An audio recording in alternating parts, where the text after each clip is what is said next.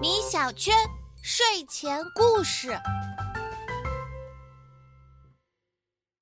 我用眼睛看图画，我用耳朵听声音，我用……米小圈，你在说什么呢？老师让我们造一个排比句，我最后一个怎么想都想不出来了。嗯，那最后一个你就写“我用心感受世界”，怎么样？棒了啊！妈妈，你是怎么想到的呀？因为我听到过这样一个故事。这天天气暖洋洋的，太阳在天空中绽放着笑脸。盲人叔叔大头家里的辣椒坛子破了，他决定上街去买一个新的。刚走到集市，大头就听到有人在西边的墙角下喊：“卖坛子了，卖坛子了！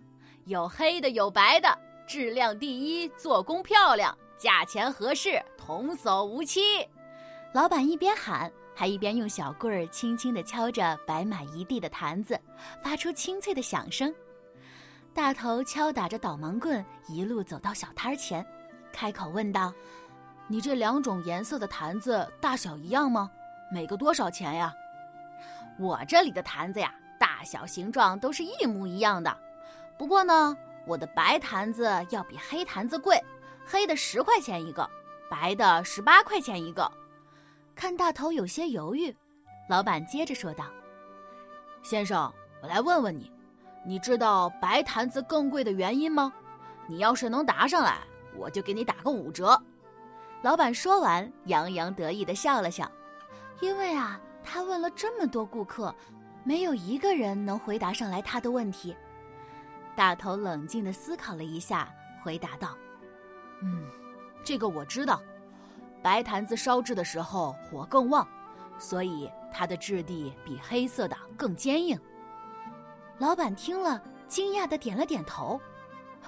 想不到你是个行家呀！行，我给你打个五折。你要买白色的还是黑色的？我要两个白色的，请你帮我挑好，谢谢。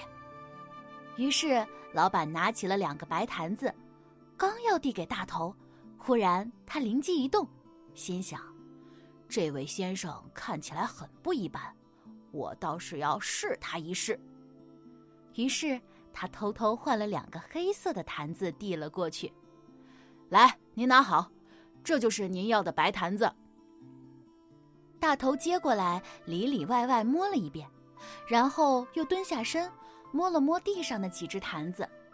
这一摸，大头顿时生起气来：“你这个奸商，这明明是个黑坛子，你竟然把它当做白坛子卖给我！”老板一听，赶紧陪笑道：“哎。”先生，您千万不要生气，我就是想试一试你的本事。